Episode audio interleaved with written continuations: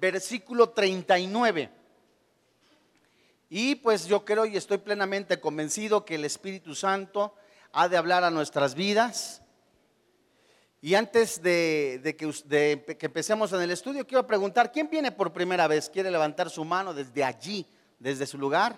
Gracias a Dios. Gracias a Dios. ¿Alguien más? Gracias a Dios. Bienvenida. Bienvenido. ¿Alguien más? Gracias a Dios. Bueno, eh, a nombre de Vida Nueva para el Mundo les damos una cordial bienvenida. Estamos plenamente convencidos que la palabra de Dios, la Biblia ha sido inspirada por el Espíritu Santo para instruirnos, para prepararnos para toda buena obra.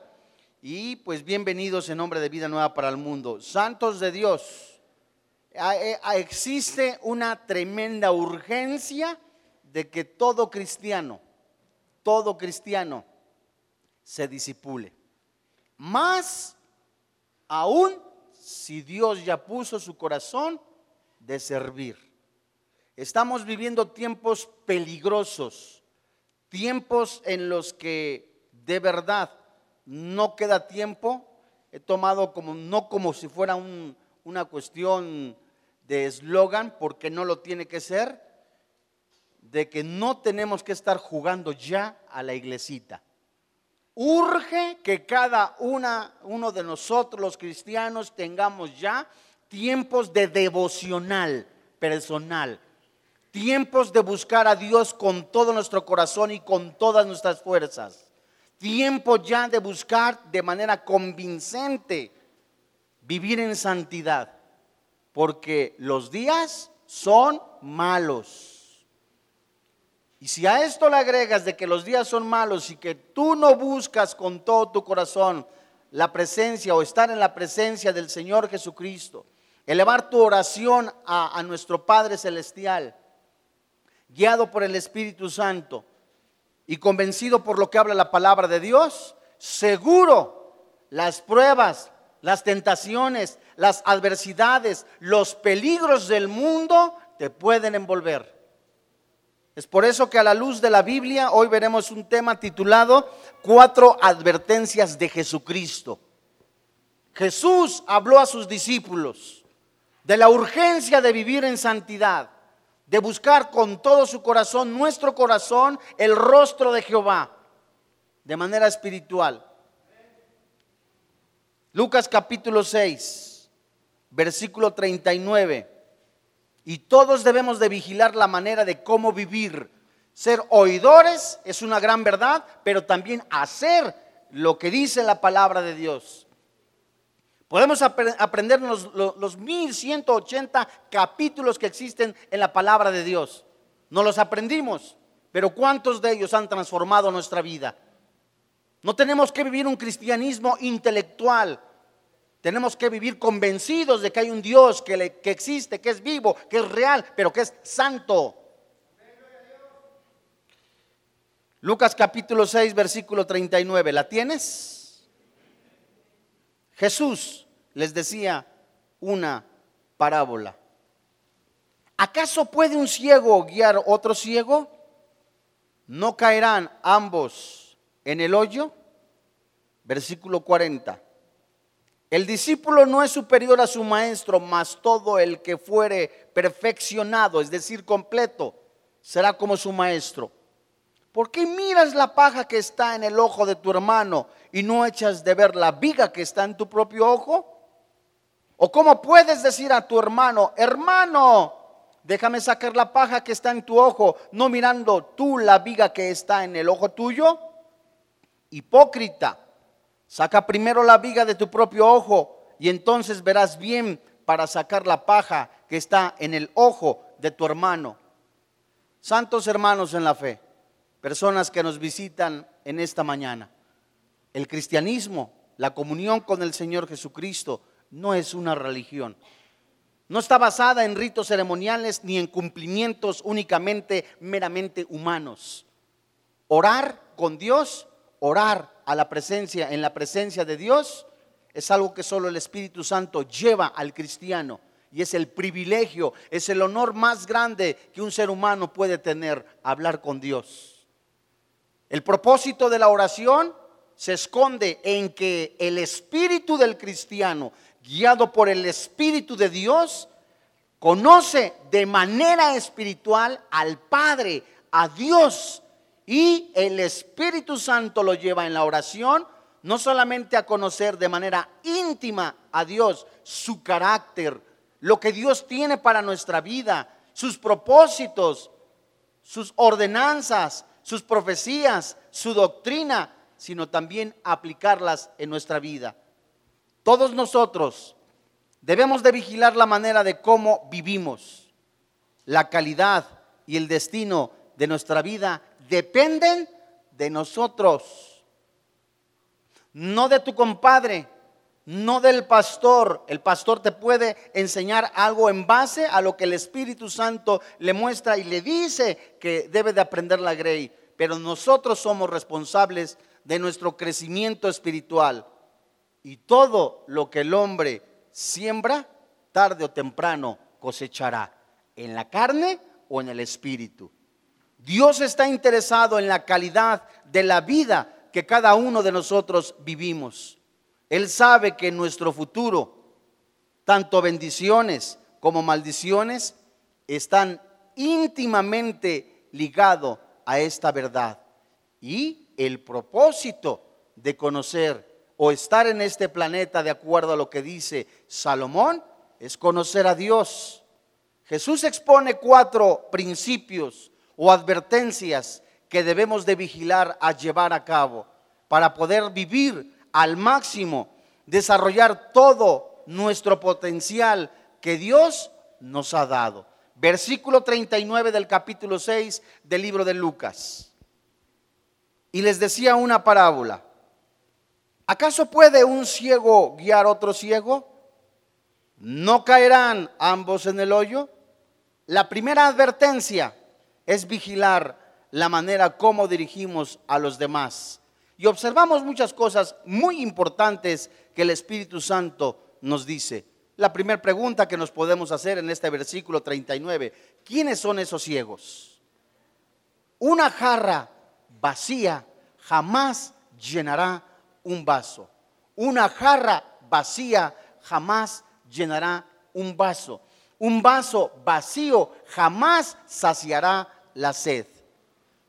Estos ciegos de los que habla Lucas capítulo 6 son los padres de familia que deben de enseñar a los hijos. Son los líderes, los predicadores, los maestros, los gobernantes, padres que deben de disipularse y no lo hacen.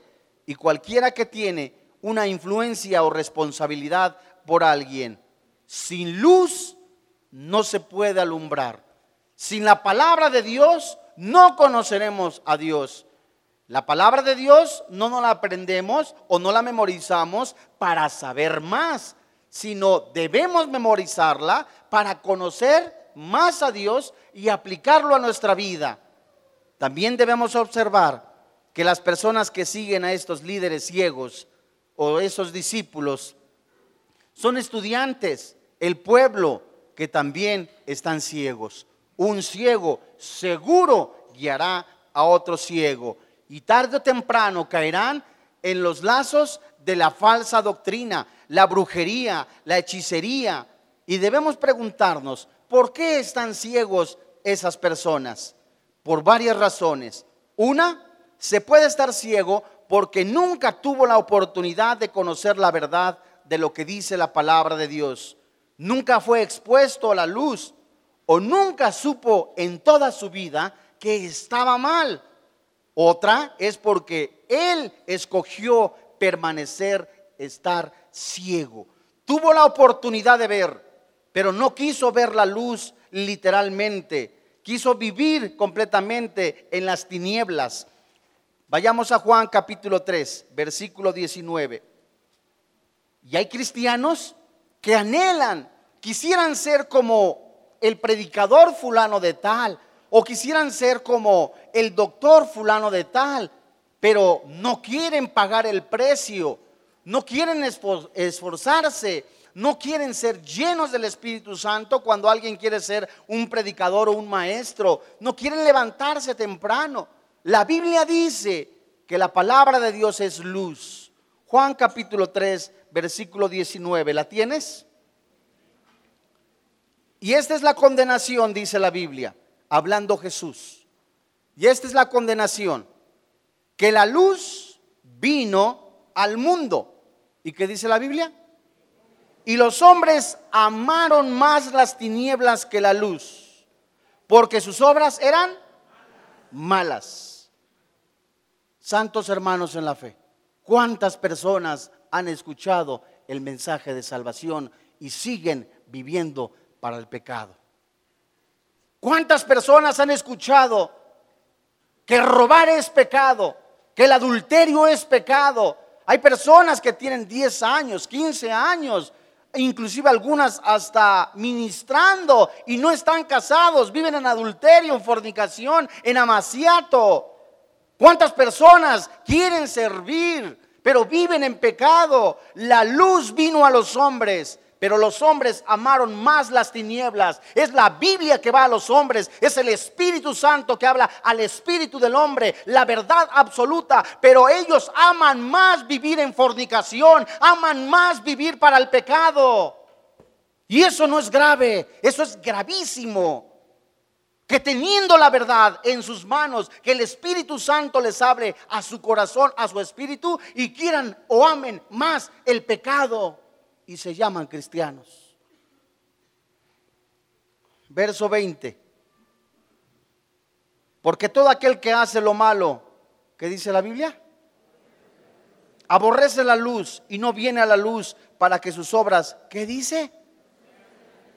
No sean reprendidas. Mas el que practica la verdad, esta palabra practica se traduce como vivir de manera continua. Mas el que practica la verdad viene a la luz para que sea manifiesto que sus obras son qué? Ve rápidamente al Salmo 109. Santos hermanos en la fe. Esta primera enseñanza que Jesús dio a sus discípulos, esta advertencia es, disipúlate. Busca saber más de Jesús. Busca la santidad. Busca vivir en santidad para que no caigas en el hoyo, para que no estés en ignorancia. Salmo 109, verso 17. ¿Lo tienes? Amó la maldición y esta, sobrevino y no quiso, ¿qué dice la Biblia? Y ella, ¿qué dice? ¿Cuántos cristianos han desechado la luz de la palabra de Dios. ¿Cuántas personas han amado más vivir para el pecado? Dios es bueno, se autoengañan. Es una gran verdad que Dios es bueno, pero es justo. ¿Cuántas personas se autoengañan diciéndose, eh, antes de morir me voy a arrepentir? Amiguito, el arrepentimiento es un don que solamente otorga o da el Espíritu Santo en, su en la preexistencia, en ese don que tiene Dios, conoce tu corazón. Y solo Dios se los concede a aquellos que de manera voluntaria quieren a Jesucristo. El arrepentimiento no es algo que tú puedes hacer únicamente así nada más porque sí. Sí es cierto, hay una responsabilidad humana, Romanos capítulo 2, versículo 15, ¿verdad? Pero esa responsabilidad humana, ¿verdad? Es dada, es permitida por Dios. ¿Cuáles son los resultados de la ceguera espiritual? ¿No estudias? ¿No te disipulas? ¿Ya estás dejando de congregarte? ¿Ya no quieres escuchar la palabra de Dios?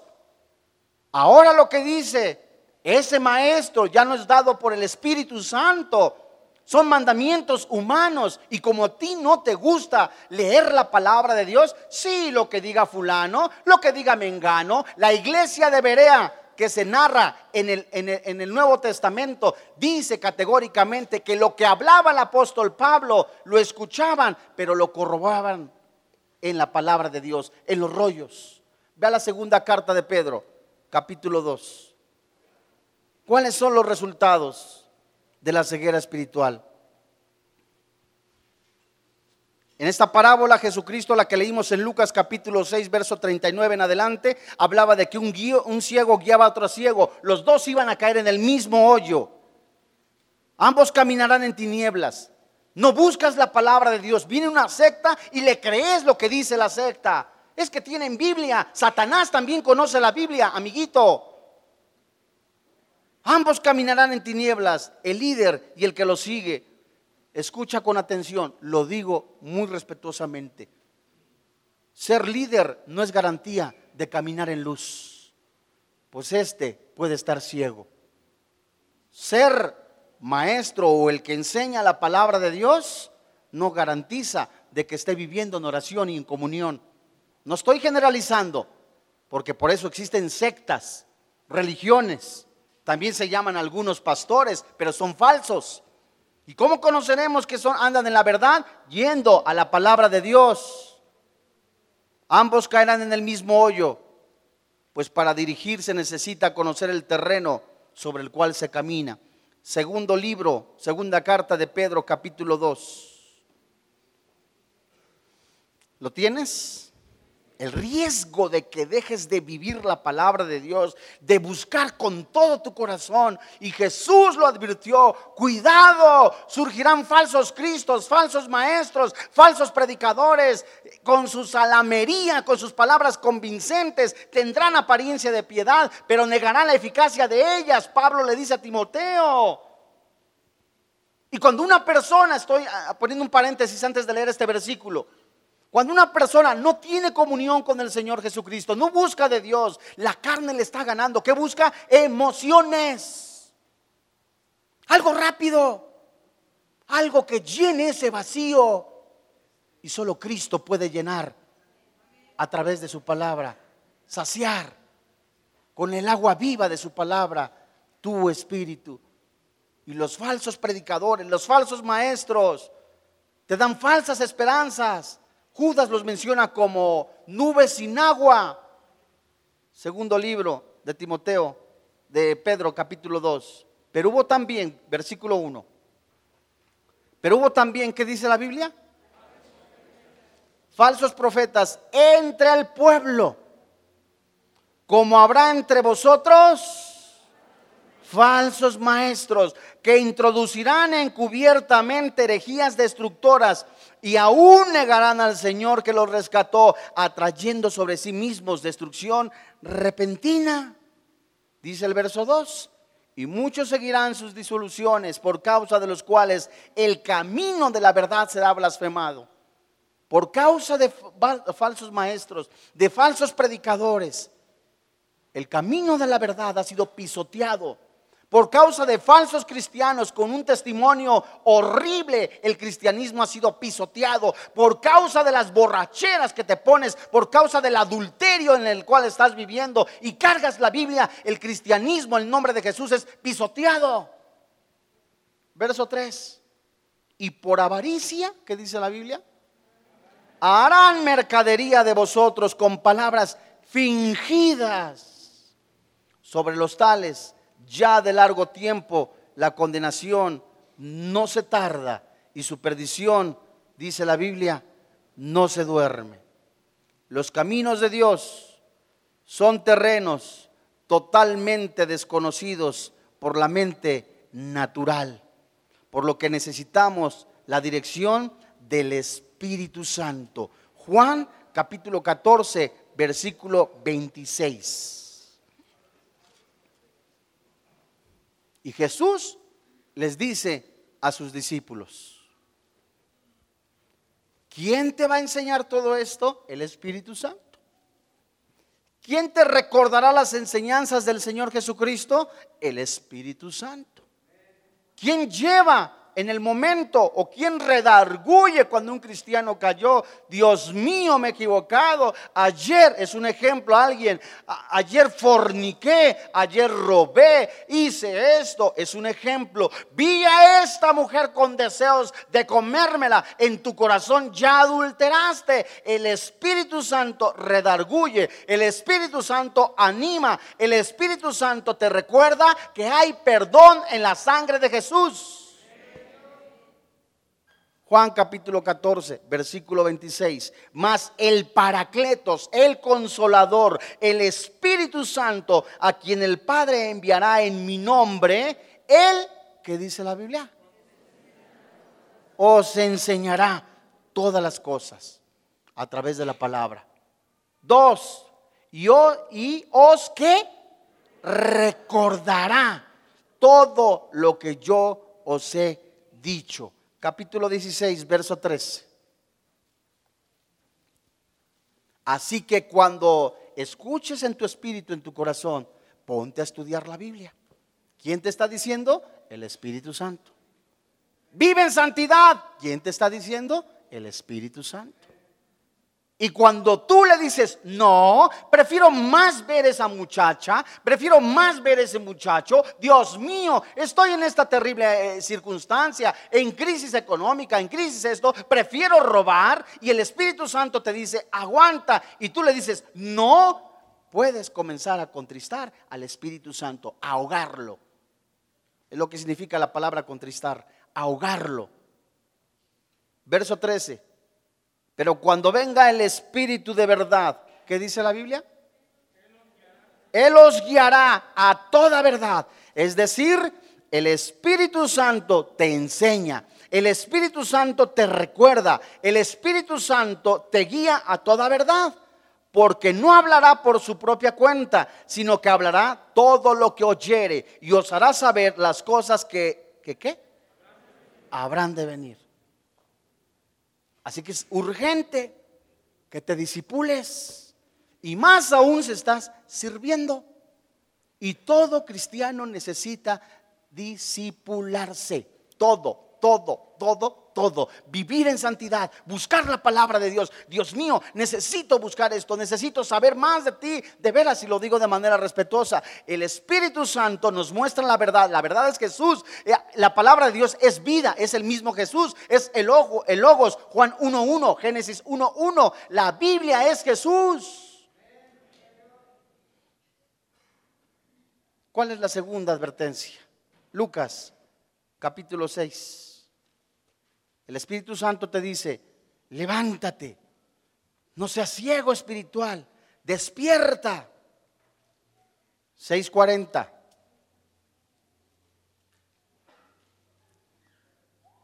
Lucas 6:40. La segunda advertencia es la mediocridad. Verso 40. El discípulo, dice la Biblia, no es superior a su maestro, mas todo el que fuere perfeccionado. ¿Esto qué significa? Madurado será como su maestro. ¿Todos traen Biblia? A ver, levántela. ¿Quién no trae Biblia? Sálgase. No, no es cierto. No, no, no, es cierto. No, no es cierto. Si puede juntarse junto a un cristiano para que también vea. Creo que apagaron las pantallas, ¿verdad? Si no traen Biblia, ¿para qué? Para que se den cuenta que la Biblia es la, que está hablando. No yo. Es, el, es la Biblia, es el Espíritu Santo. Es el Espíritu Santo hablando a su espíritu. Que quiere alertar, que está alertando a la iglesia, más aún al discípulo. Despierta, levántate, no sigas igual, no sigas con tus complejos. Es que Él sabe más. ¿Y qué? Dios ve corazones, levántate. Lucas capítulo 6, verso 40. Dice la Biblia, esta palabra perfecto viene del griego catertismenos, que se traduce completo, maduro y estar listo para funcionar. Y es una palabra usada para remendar o reparar cosas rotas. Es decir, el Espíritu Santo, el Señor Jesucristo, quiere que todos los cristianos seamos maduros, es decir, que estemos listos para reparar. Que cuando alguien cae, que cuando alguien se lastimó espiritualmente, dice la palabra de Dios aquí mismo en Gálatas, capítulo 6, versículo 1. ¿La tienes? Gálatas 6, 1. Gálatas está antes de Efesios.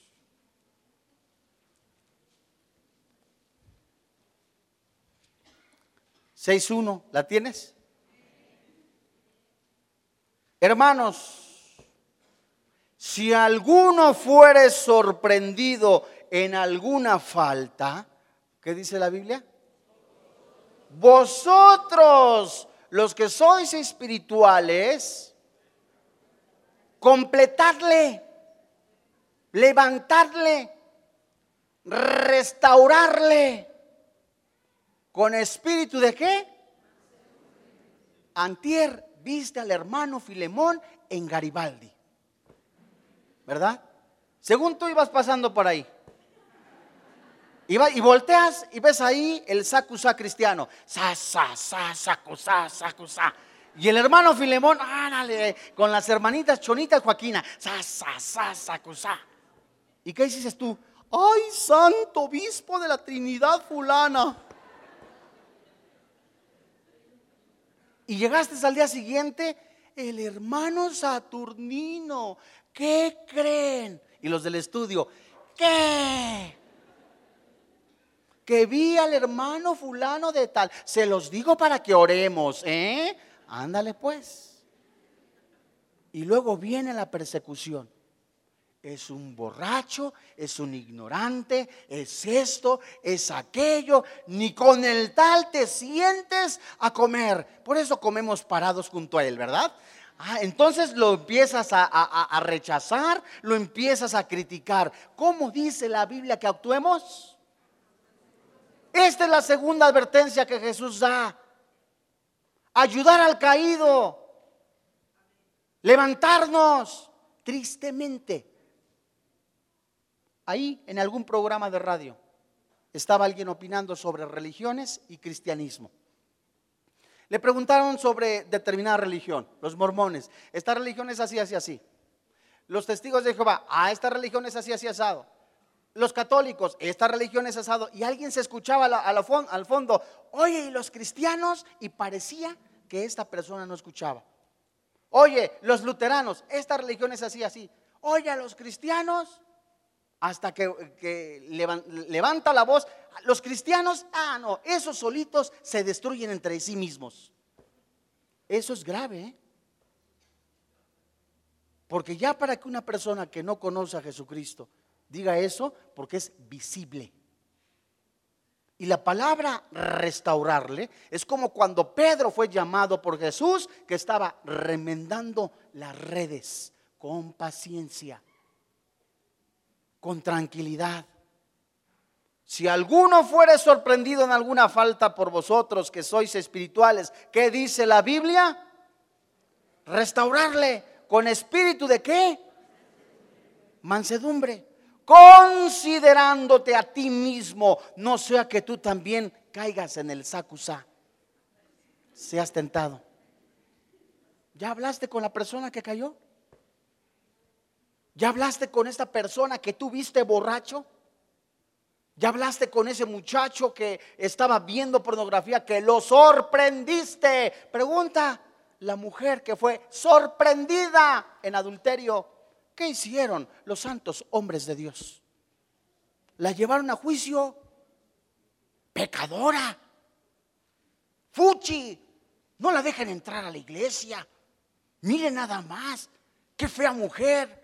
Y la pregunta, ¿y el hombre? Dice Camarena, estaba orando, ¿no? Versículo 40, Lucas capítulo 6. Dice la Biblia, el discípulo no es superior a su maestro, el discípulo no es mejor que su maestro. Santos hermanos en la fe, existe un espíritu de competencia desleal dentro de algunos sectores de la iglesia impresionante. Porque fulano, mengano, soy mejor que él, soy mejor que aquel. Oye, si yo lo haría, si yo hiciera esto, saldría mucho mejor. No refleja más que inmadurez. Imagínate, el discípulo no es mejor que su maestro o su señor, por lo tanto, no debe esperar ser tratado mejor ni recibir del mundo más de lo que su maestro recibió, ni honor, ni alabanza. Pregunta. Esto nos lleva que cuando una persona es ciega espiritual, espera mejor o ser tratado mejor que Jesucristo, que su maestro. Nosotros no somos mejor que Jesucristo. Nadie es mejor que, que el Señor Jesucristo. Y hoy día estamos viendo eh, eh, pancartas, fulano de tal, una renta de limusín, helicóptero. ¿Quién te crees? Coche último modelo para ese día. ¿Es malo que una persona tenga un coche último modelo? No, sino lo que hay en su corazón, ser tratado mejor con, pancartas, eh, eh, tantas otras cosas, únicamente aludiendo a una persona y no al Señor Jesucristo. Es el peligro de la ceguera espiritual, que en lugar de darle la honra y la gloria al Señor Jesucristo, Él quiere recibir la honra y la gloria. Tú nunca padeciste en tu carne por los pecados de la humanidad. Nadie ha padecido ese rechazo por el cual Jesús padeció una muerte cruenta. Pero la ceguera espiritual lleva a esos hombres, a esas personas, a querer ser reconocidas. El aplauso, la fama, la popularidad y el discípulo no superior a su maestro. La meta del discípulo es ser como su maestro, humilde, Dijo Jesús, aprender de mí que soy qué? Manso y humilde.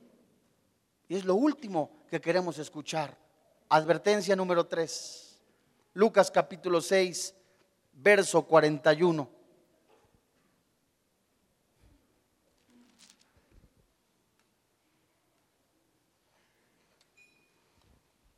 Otro peligro de la ceguera espiritual de esta advertencia que Dios nos da es el sentirse no solamente ya perdiste el rumbo, esperas ser reconocido, sino que no hay errores en tu vida.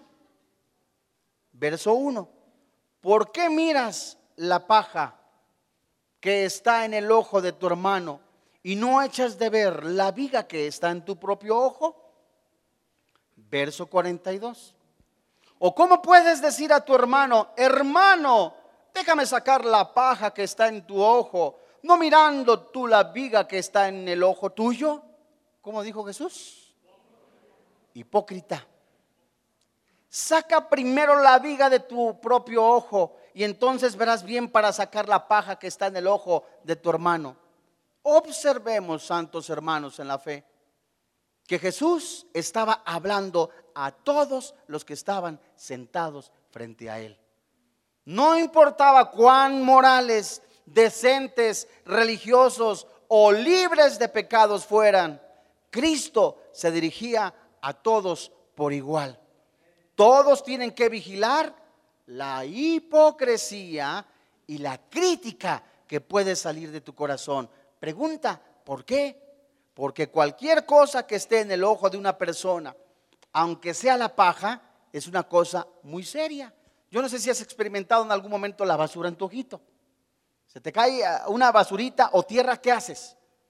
Ay, no puedo ver. Ay, no. Y estás así, ¿no? Y estás así, te cuesta trabajo. Y si vas manejando hasta te orillas a la orilla, ¿no? Y entonces ahí estás y ay, Santo Cristo Redentor. Hasta que ya te quitaste la basura, ¿qué pasó en todo ese sentido? No veías, no caminabas. Ese es el primer síntoma de una persona que tiene ahí algo que le estorba. Y una pequeña paja en el ojo te puede hacer llorar, parpadear o hasta cerrarlo. Y la paja estorba la visión de una persona, la visión de la vida, de su caminar. Y observemos cuatro cosas o cuatro enseñanzas que Jesús da en cuanto a estos dos versículos. Las dos personas, el que critica y la criticada, tienen un problema. Ambos necesitan limpiarse la basura de los ojos, porque aquí habla de dos personas en el versículo 41 y 42. El que tiene la basura, pero el otro que tiene otra basurota y está criticando, ¿cierto? ¿Sí o no? El crítico es el que tiene el problema mayor.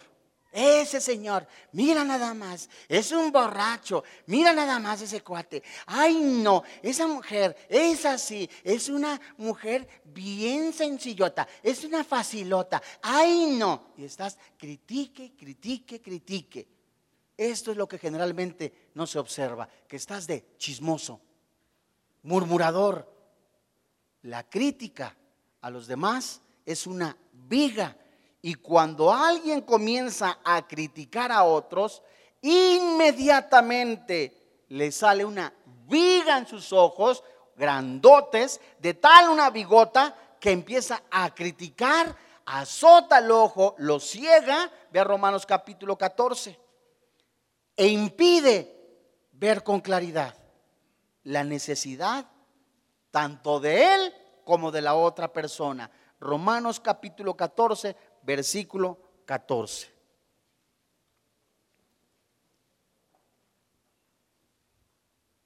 Romanos 14, 4.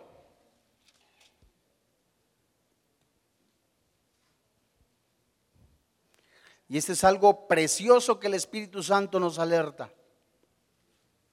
Romanos capítulo 14, verso 4, ¿lo tienes? Y Pablo escribe a la iglesia en Roma. ¿Tú quién eres que jugas al criado ajeno? Para su propio Señor está en pie o cae, pero estará firme porque poderoso es el Señor para hacerle estar firme. Uno hace diferencia entre día y día, otro juzga iguales todos los días. Cada uno esté plenamente convencido en su propia mente versículo 6. El que hace caso del día lo hace para el Señor. El que no hace caso del día para el Señor no lo hace. El que come para el Señor come porque da gracias a Dios. El que no come para el Señor no come y da gracias a Dios. Versículo 10. Pero tú, ¿por qué juzgas a tu hermano? O tú también, ¿por qué menosprecias a tu hermano? Porque todos compareceremos ¿Cuándo y en dónde? Ante el tribunal de Cristo. Fíjate, aquí Pablo dice algo precioso. ¿Tú qué dices? Que no se roba, robas. ¿Tú qué dices? No debes de fornicar, fornicas. Lo dice en este capítulo. ¿Tú qué le dices a, a, la gente que eres predicador, maestro de la palabra de Dios o padre de familia? Mijito, no fumes. ¿Estás fumando? ¿Tú qué le dices a tus hijos? Mi hijo, no vea pornografía. ¿Estás viendo pornografía? ¿Cómo te atreves a juzgar a otras personas cuando hay una viga en tu ojo?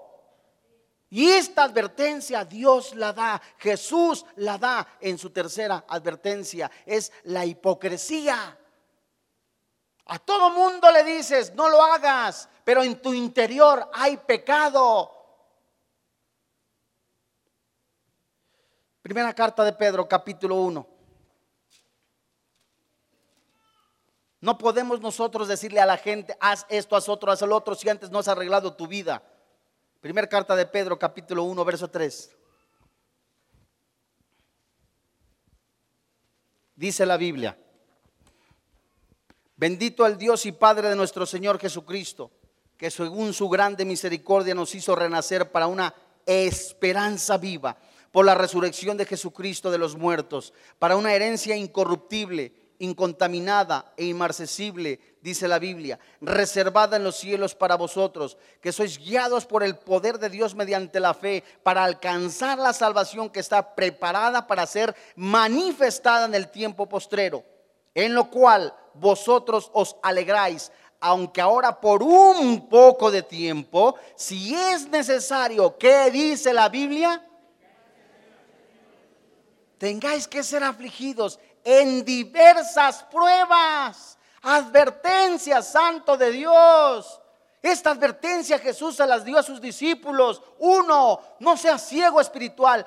Dos, aguanta. Tres, es decir, no, no, te conformes. Tres, la Biblia dice, empieza a quitarte todo lo que estorba en tu vida.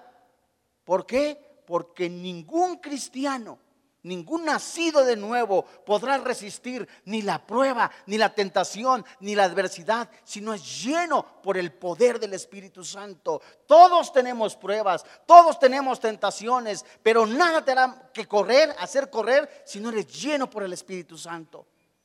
El dunamis, el poder, Ese te dará el poder para salir adelante. Y el Espíritu Santo, el Señor Jesucristo, te alerta. Busca Biblia, llénate de la palabra de Dios. Búscame con todo tu corazón, Mateo 6:33. Busca que ser lleno del Espíritu Santo. Yo soy el camino, la verdad y la vida. Si no lo haces, fácilmente puedes ser engañado. Verso 7. Para que sometida a prueba vuestra fe, mucho más preciosa que el oro el cual aunque perecedero se prueba con fuego, sea hallada, ¿cómo? En alabanza, en gloria y honra cuando sea manifestado Jesucristo. A quien amáis sin haberle visto, en quien creyendo, creyendo, aunque ahora no lo que, os alegráis con gozo inefable y glorioso, obteniendo, ¿qué dice la Biblia? Léelo, por favor el fin de vuestra fe, que es la salvación. ¿De qué? Dios mío, Jesús me alerta, no tengo que ser negligente, no tengo que sentirme superior, tengo que buscar con todo mi corazón al Señor Jesús, porque cuando vengan las pruebas, las tentaciones, las adversidades, mis ojos espirituales están en el cielo. Jesús viene, viene por su iglesia, pero una iglesia limpia, sin mancha. Es verdad, de este lado me acosa, es un ejemplo, me acosa la pornografía, me acosa la inmoralidad. De este lado el robo, el hurto, la apostasía, las tentaciones, la prueba, como el pueblo de Dios camino a la tierra prometida, veía en el mar, atrás estaba Faraón, pero ahí cuando empezaron a quejarse, Dios mío, era mejor estar robando, era mejor tener esto, tenía más clientes, era mejor tener amante, no estaba solo, tenía dinero, tenía esto, otro, y le reclamaban a Moisés, ¿por qué nos trajiste al desierto a morirnos? Era mejor morirnos en Egipto. Y Moisés les dijo, quédense quietos y vean la, salvación que viene de Jehová de los ejércitos. Pero a muchos no nos ha caído el 20. Seguimos criticando, seguimos murmurando, siguen viendo pornografía, se siguen alcoholizando, en las pruebas prefieren aventar la toalla y decir, hacer las cosas más fáciles. ¿Quién te dijo que ser cristiano era fácil? ¿Quién te dijo que eh, ser llamado cristiano? Jesús jamás te prometió un mejor trabajo. Jesús tampoco te prometió un, un lugar político de preeminencia. Jesús promete vida eterna, vida en abundancia.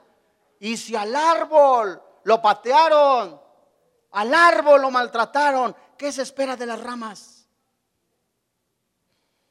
Dice nuestro pastor una frase preciosa somos o hay muchos cristianos de gelatina. Señor, que nos ahogamos. ¿En dónde está tu fe? Y la fe es probada es que Dios quiere saber cuál es tu fe. Espérame tantito. Dios conoce tu corazón. Dios conoce las intenciones de tu corazón. Te quiere mostrar a ti de qué estás hecho. Y Dios, Jesús, te está advirtiendo del peligro de dejar de discipularte, del peligro de dejar de buscar de Dios, del peligro de buscar con todo tu corazón a Jesucristo.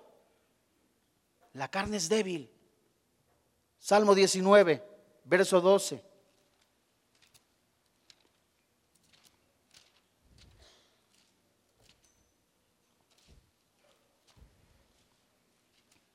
Salmo 19, verso 12.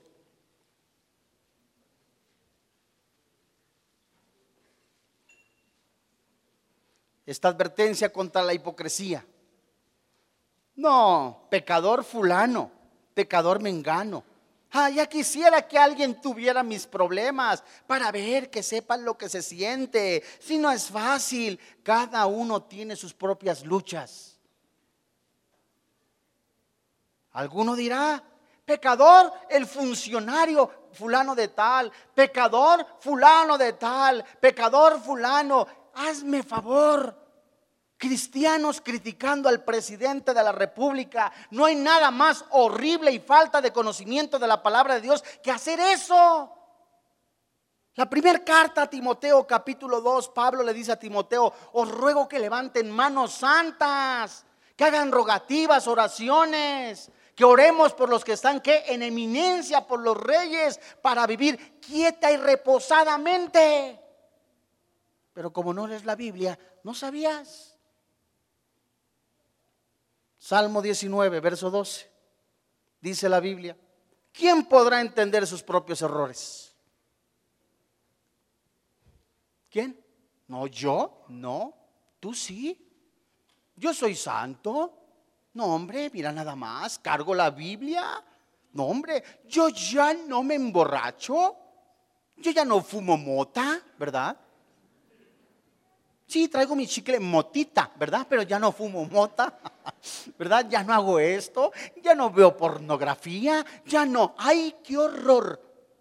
Ese era el problema del pueblo de Dios, que estaban libres físicamente, pero encadenados en su corazón.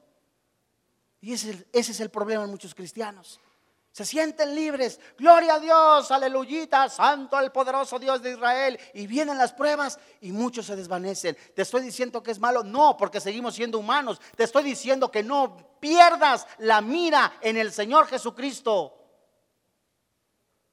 Dice el salmista, líbrame de los que me son ocultos, versículo 13. Preserva también a tu siervo de qué? De las soberbias que no sé qué, dice la Biblia, se enseñoren de mí. Entonces seré qué? Completo, íntegro y estaré limpio. ¿De gran qué? La soberbia hace rebelde a una persona. ¿Por qué? ¿Por qué? ¿Por, ¿por qué qué? ¿No? ¿Por qué? ¿Por qué? Ya no saben ni de qué se ponen mal. Pregúntale a Job, llega la esposa en angustia, en problemas. Y la esposa, ¿qué le dice? Oye, Job, aún retienes, la palabra retener es como tomar del brazo y ajustarlo a la fuerza, aún retienes tu integridad. ¿Y qué le dijo la mujer? ¿Qué le dijo? Maldice a Dios y muérete. Era tanta la desesperación, seguro ella estaba llena de mosto, ¿verdad? O algo pasó, porque la Biblia no vuelve a decir que ella habló de otra manera en otras ocasiones. ¿Y qué dijo? ¿Qué le contestó Job? La, la bendición viene de Jehová. ¿Recibiremos únicamente la bendición?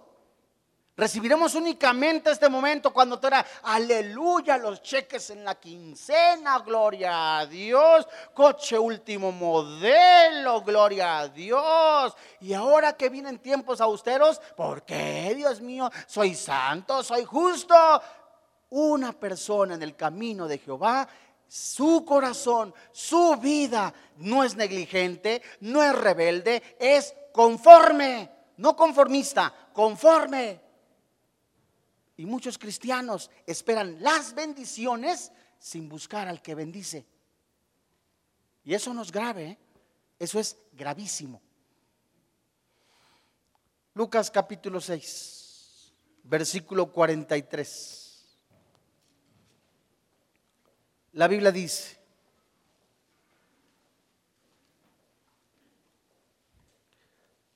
no es buen árbol el que da malos frutos ni árbol malo el que da buen, buen fruto, porque cada árbol se conoce por qué? Por su fruto. Pues no se cosechan higos de los espinos, ni de las zarzas se vendimian uvas. uvas. Verso 45. El hombre bueno del buen tesoro de dónde? De su corazón saca lo bueno. Y el hombre malo del mal tesoro de su corazón saca lo malo porque de la abundancia del corazón, dice la Biblia, habla la boca. Un hombre bueno no es juzgado por un pedazo de fruto malo aquí y allá, sino por los buenos frutos que produce.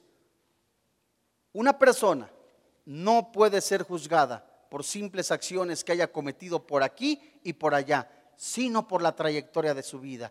La Biblia dice aquí que todo árbol se produce conforme a su naturaleza, conforme a su clase. ¿Qué significa todo esto? Un árbol de manzanas que da manzanas. Un árbol de higo que da higos. Un árbol de naranja que da naranjas. ¿Cómo podemos saber si cierta persona es falsa? Por los frutos. Y las espinas, las zarzas, son falsa comida. Las uvas y los higos son buena comida. El único alimento verdadero para el espíritu, de acuerdo a lo que dice Juan capítulo 6, versículo 63, es la palabra de Dios. Dice la Biblia, el espíritu es el que da vida, la carne para nada aprovecha. Las palabras que yo os he hablado son espíritu y son vida, dice el Señor Jesucristo. Y en la primera carta de Pedro, capítulo 2, versículo 1, dice la palabra de Dios, y desechando pues toda malicia, todo engaño, hipocresía, envidias y todas las distracciones, desead como niños recién nacidos la leche espiritual no adulterada, para que por ella, dice la Biblia, crezcáis para salvación. El cristiano, si es cierto, tenemos defectos, tenemos pruebas, tenemos adversidades, pero el cristiano, a pesar de las pruebas, Dios mío, ya no aguanto esta losa, ya no aguanto estas pruebas, ya no aguanto estas tentaciones, así como eh, los discípulos estaban en la barca con el Señor Jesucristo, clamaron y despertaron al Señor Jesús, Señor que nos hundimos, Señor que perecemos. Jeremías capítulo 3, 33, 30, 33. Clama a mí, que dice el Señor, y yo responderé. Él es el principio, Él es el fin, Jesucristo. Él es el camino, la verdad y la vida. Está buscando adoradores que le adoren en espíritu y en verdad. Está deseoso de derramar bendición en tu vida. Él quiere levantar al caído, quiere restaurar a través del Espíritu Santo con su palabra aquel que ha sido lastimado. Es tiempo de que la iglesia se levante como un ejército, que pelee la buena batalla de la fe, que eche mano de la vida eterna, que sea un hijo, un guerrero de Dios, nacido para vencer en Cristo Jesús.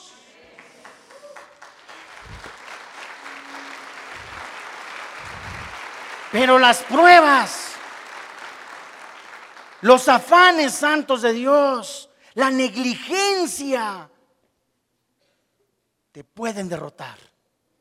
La pereza te puede derrotar. La soberbia te puede derrotar. Sentirte superior a tu maestro de la Biblia. No hay nada más horrible que eso comience en la vida de muchos cristianos. Dice primer carta de Pedro capítulo 2 versículo 12, manteniendo buena vuestra manera de vivir entre los gentiles. ¿Esto qué significa? Sé testimonio con los que no son cristianos.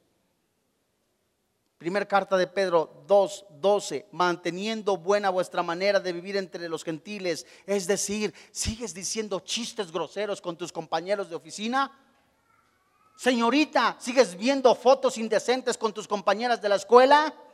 ¿Sigues hablando de esa manera inmoral con tus compañeros de la escuela? ¿Te da miedo decir que eres cristiano? ¿Te da vergüenza? No eres digno de seguir a Jesucristo. Y es urgente, santos de Dios, que el tiempo que nos quede en serio, les estoy hablando en serio, el tiempo que nos quede en 10 años, 15 años, levantemos este precioso libro que es la Biblia, que es la verdad absoluta, es Jesús vivo, Él es el camino, la verdad y la vida. Nadie puede ser salvo si no es por Jesús. Y para que eso suceda en tu vida, se necesita ser lleno del Espíritu Santo. Todos tenemos tentaciones, todos tenemos pruebas, somos frágiles, somos carne. Pero ni lo alto, ni lo profundo, ni lo porvenir nos separará del amor de Dios que es en Cristo Jesús. Pelea la buena batalla, pelea la buena batalla, echa mano de la vida, no te detengas, no te detengas se ríen porque eres cristianito, que digan misa, no vamos.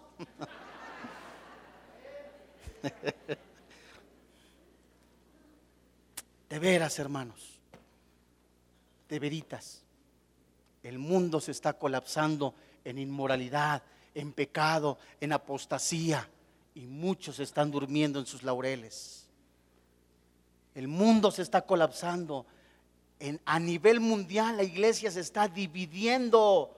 La semana pasada, no vamos muy lejos, un video que nos hicieron llegar de una persona que está juntando a todas las iglesias del mundo. Y lo dijo él. Ya la denominación fulana está con nosotros. La denominación mengana está con nosotros. La denominación prengana está con nosotros. Y lanza la cámara diciendo, solo nos faltan los cristianos evangélicos para ser uno. ¿Cómo se llama eso? Ecumenismo. Están ya, es el, el tiempo en que se están juntando las religiones. ¿Para quién? Para adorar al anticristo. Se le llama ecumenismo. Y muchas personas, yo soy parte de la iglesia, me incluyo, estamos peleándonos por quién es el mejor, quién predica mejor, cómo fluye mejor. Y las almas, a ti te pregunto, las almas, tu vida en santidad, ¿En dónde está? Se ha perdido el primer amor en gran parte de la iglesia. Obras, obras, obras, intelecto, obras, obras. Pero tengo contra ti, dijo el Señor Jesucristo, que has perdido tu primer amor. Y esa pregunta es para todos nosotros. ¿Hace cuánto que no buscas con todo tu corazón y con todas tus fuerzas al Señor Jesucristo? ¿Hace cuánto ves a esa mujer, a esa prostituta, a ese homosexual, a esa persona que vende su cuerpo, que no lo criticas, no lo juzgas y en lugar de eso le llevas la palabra de Dios? ¿Hace cuánto que no visitas a las viudas, a los ancianos, las cárceles? ¿Hace cuánto que aquí en esta iglesia no buscas amigos cristianos o vienes a un discipulado? ¿Por qué? Porque estás centrado en ti mismo. Y es tiempo, es tiempo de que ya el Espíritu Santo obre de manera total en cada uno de nosotros. Vamos a orar. Jesús muchas de las veces trató con la boca, con las palabras que hablaba. Una persona habla lo que tiene en su corazón. Sus palabras exponen su corazón y la clase de persona que es. Las palabras de una persona revelan cinco cosas de él. Su verdadera naturaleza, lo que verdaderamente es su corazón, su verdadero carácter, su mente, su espíritu, lo que cree, lo que busca en su vida lo que piensa, lo que imagina o lo que ignora. Tenemos que tener cuidado y estar convencidos de quién es nuestro maestro. Es el Señor Jesús. Tengo que tener cuidado de no estarme estancado, de ser genuino, no un hipócrita, un mentiroso. Y recordar toda la vida que Cristo produce fruto en mi vida. Tengo que buscar con todo mi corazón y con todas mis fuerzas el rostro de Jesús. Ser guiado por el Espíritu Santo. Que lo que yo le diga a Dios no sean vanas repeticiones, sino que salga de un corazón sincero, reconociendo que somos pecadores que sin Cristo nada podemos hacer. Yo soy la luz del mundo, dice el Señor Jesús. Yo soy el camino, la verdad y la vida, dice el Señor Jesús. Bienaventurados los que han lavado sus ropas en la sangre del cordero, dice el Señor. Dichosos, dichosos aquellos Bienaventurados aquellos que tienen hambre y sed de justicia. Vengan a mí, dice el Señor Jesús. Y hoy en esta mañana, cualquiera que sea la condición de tu vida que se ha mencionado en este discurso, en esta enseñanza, y que quieras completamente ser restaurado, sanado, fortalecido en el poder del Espíritu Santo, yo te pido, ponte en pie. Ponte en pie, hijo. Hay complejos en tu vida. Hay miedos, hay temores y quizá muchos de ellos son por falta de oración.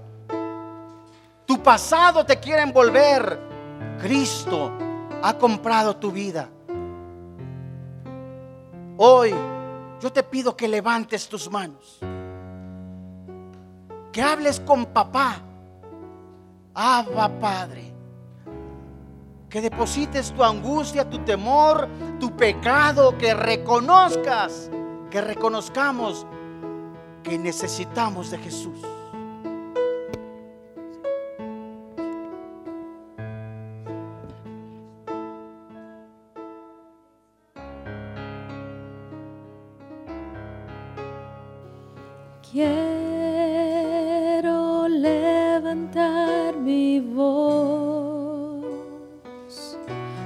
Ofreciéndote todo, ofreciendo a ti mi vida en santidad y amor, Señor. En santidad de amor. Dile a el Padre solamente a ti. Te ofrezco mi vida. Te ofrezco mi vida y mi corazón.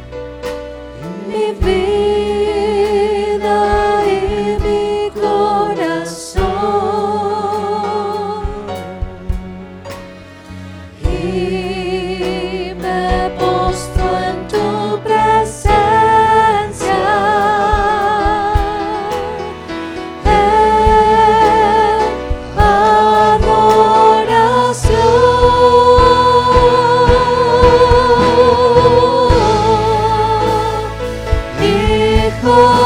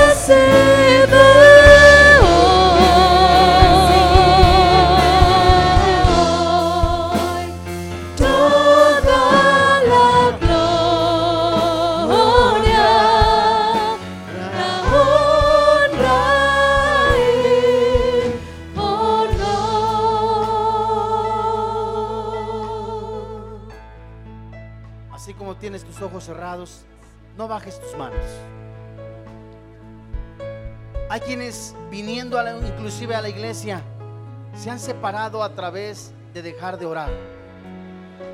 Hay quienes continúan aún en su pecado. Otros no le han creído a Jesús las promesas de esperanza, de fortaleza. Hoy el Espíritu Santo quiere comenzar a restaurarte, a sanarte, a levantarte, a sanar matrimonios que se han vuelto monótonos, fríos, por la falta del amor. Entonces Jesús un día habló y dijo, ¿qué hombre de vosotros teniendo cien ovejas, si pierde una de ellas, no deja las 99 en el desierto y va tras las que perdió hasta encontrarla? Y cuando la encuentra, la pone sobre sus hombros gozoso. Y al llegar a casa reúne a sus amigos, vecinos, diciéndoles, gózate conmigo, porque he encontrado mi oveja que se había perdido. Os digo que así habrá más gozo en el cielo por un pecador que se arrepiente que por 99 justos que no necesitan arrepentimiento. Hoy en este día, Dios quiere sanarte, restaurarte, pero ante todo quiere salvarte.